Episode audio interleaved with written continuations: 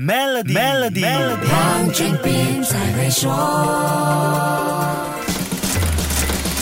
你好，我是黄俊斌。女性在经济领域的参与程度一直都在改善中，只不过跟男性相比，仍旧有很大的差距需要追赶。我们就说劳动力的比率吧，在二十五到五十四岁这个年龄层，女性的参与程度是百分之六十三，男性是百分之九十四。换句话说，全世界在这个年龄段的女性，十个人当中只有六个是有工作的，男性则是十个里有九个身在职场。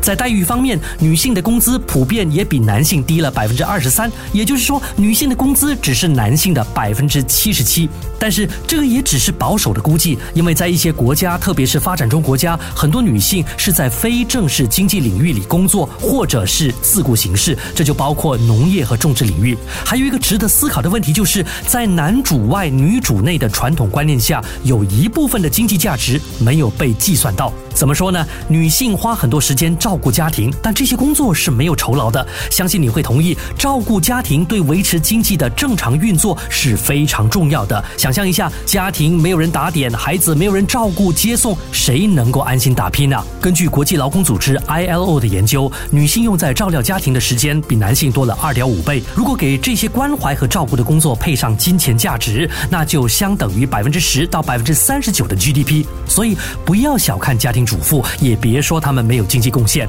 如果有个人愿意为你守护一个家，让你安心打拼，那就请你好好珍惜，因为家庭主妇真的不是一份简单又轻松的工作。